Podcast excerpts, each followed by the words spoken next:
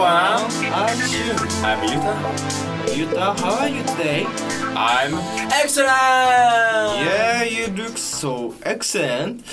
Uh, today, one of students from Language and Culture Department is going to introduce his department. I heard he just come back to Japan these days. Oh, really? Uh, where did he go? Germany. Germany, really? What brought him to go there? Well, some kind of train. Oh, really? I want to hear about that from himself. Let's do this.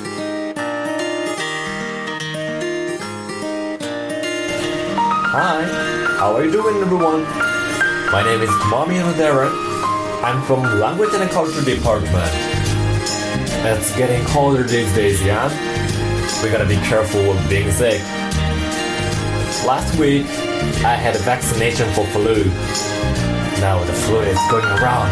Wash your hands and gargle carefully, okay? So today, I'd like to introduce what we actually do and learn in the Language and Culture Department. And in this episode, I also want to introduce one student who went to Germany as a Japanese teaching trainee, and the voice of German students about Japan. You don't want to miss them.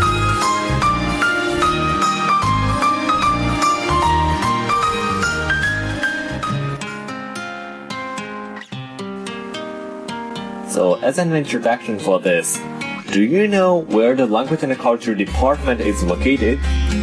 It's in the Izumi campus, which is the hugest campus of Tohoku Gakuin University, and it has beautiful nature, huge sports field, and a chapel. And the campus ends on the hill, so think about the night view from there. It's really worth to see it.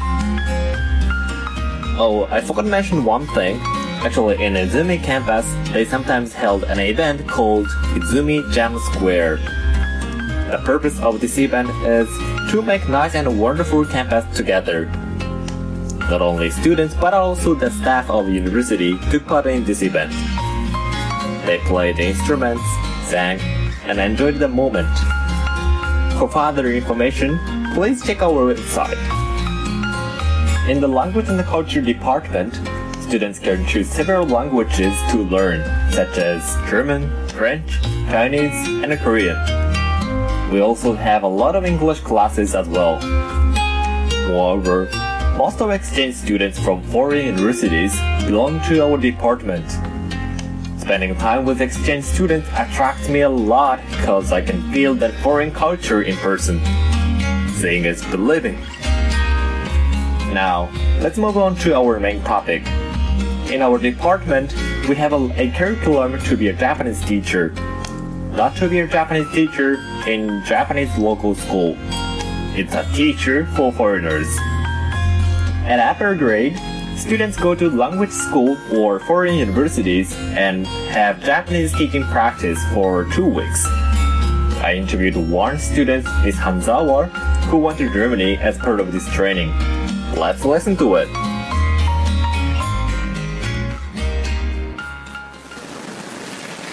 Okay, how was the Japanese teaching training in Germany? Um, it was a great time to be aware of difficulty of teaching Japanese. You were aware of difficulties. What kind of difficulty did you find? Um, for example, language and direc- directions. The students are learning Japanese twice in a week, so they just remember the parts of what they have already learned, not everything.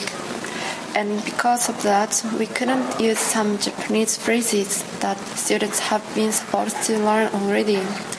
So when we explained something, we sometimes had to use English and German. But I couldn't tell them what I want to tell or explain due to lack of my language skill. As a result, I confused students, but we managed to tell them with gestures and passions. Another example of difficulties is to make fully worked out teaching materials. We used some cards that show verbs and adjectives, but they couldn't understand what the card meant, so we should have made better materials to let students understand easily. Wow, great. probably was very hard. Okay, then next question. Why did you decide to do it in a foreign country?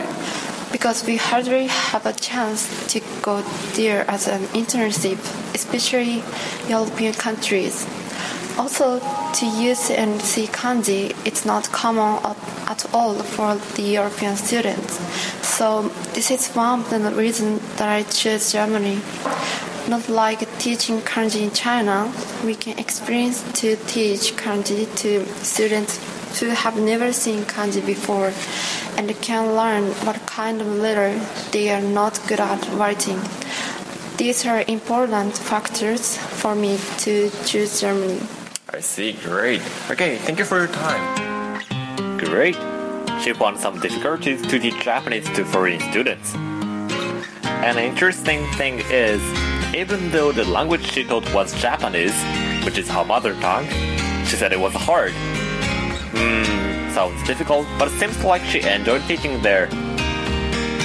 She went to Germany, but actually students can choose where they want to teach.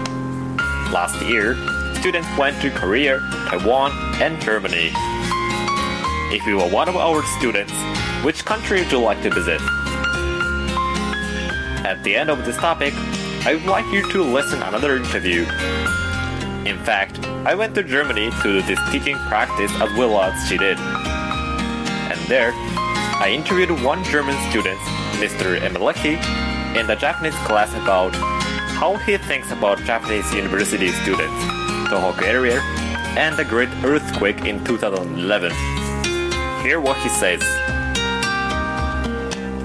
Okay, what do you think of Japanese university students? Well, all Japanese students I've met until now were very kind, and it's pretty interesting to talk to them. Um, I think it's funny to see how um, there are different cultural cultural differences, and it even makes me to want to learn more about the Japanese students.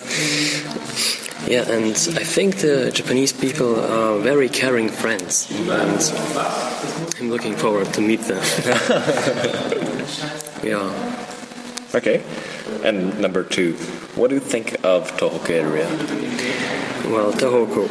Um, I don't know very much about Tohoku, but um, the things I know is that the climate there is pretty. Um, well, pleasant. I think it's. I think it's a bit comparable to Germany. Well, at least a bit. And I like the fact that you can find there um, big cities and also ru- rural areas. And I think it's really a, it's worth a visit. Okay. And have you heard about the huge earthquake that happens in 2011 in Japan? Yeah, I heard it. It was everywhere on the news. Um, I think it's unfortunately that Japanese, um, that Japan is in this area where all the earthquakes are. And for me, who is enthusiastic with Japan, it's always shocking to hear that something happen, Okay. bad um, happens there. But I appreciate that the, um, Japanese are very good to handle this this situation. Um, they, what I saw, they help help the people very fast um, who are in danger and so on. Yeah. Well, he said Japanese students or people are caring each other very much, and we're good at handling the situation. As you may know this, but the world surprised that how we support each other when the earthquake occurred.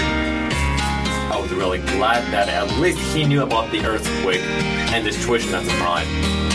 And also I felt that we need to tell this experience to the outside of Tohoku and Japan. He's willing to study in Japanese university in the future. I do hope everything goes well. Okay, so that's all for this episode. Thank you for listening to this. I do hope you enjoyed this part and see you somewhere. And now, it's time for what? From Professor Long. Hello, everyone, and welcome to the talk segment with Professor Long.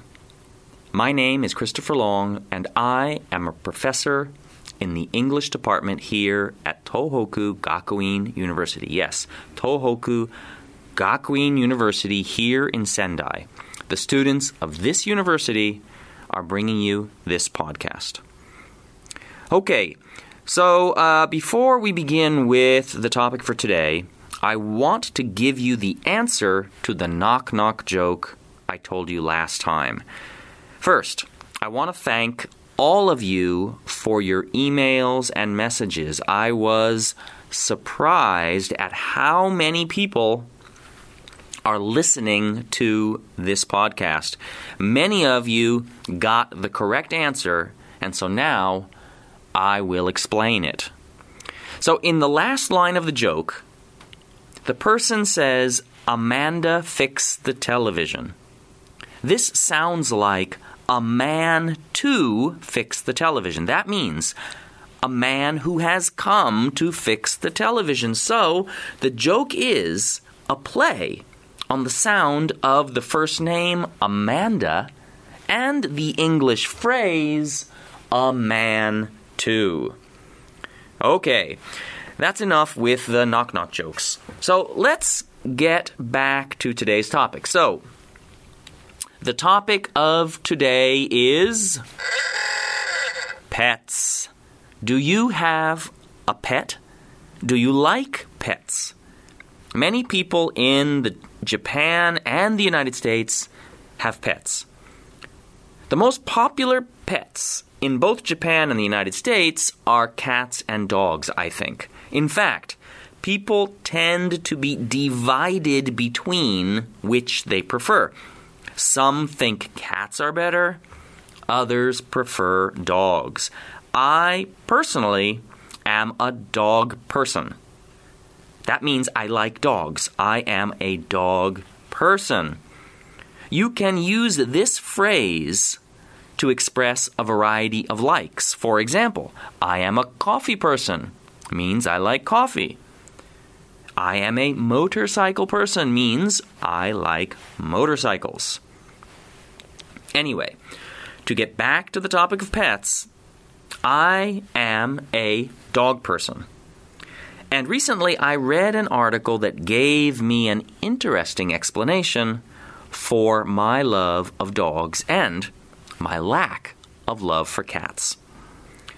So the article explained an interesting research project that investigated whether dogs and cats could empathize with humans. Empathy is an emotion that allows us to feel what someone else feels, to share in the pain and pleasure just by watching or listening to their situation.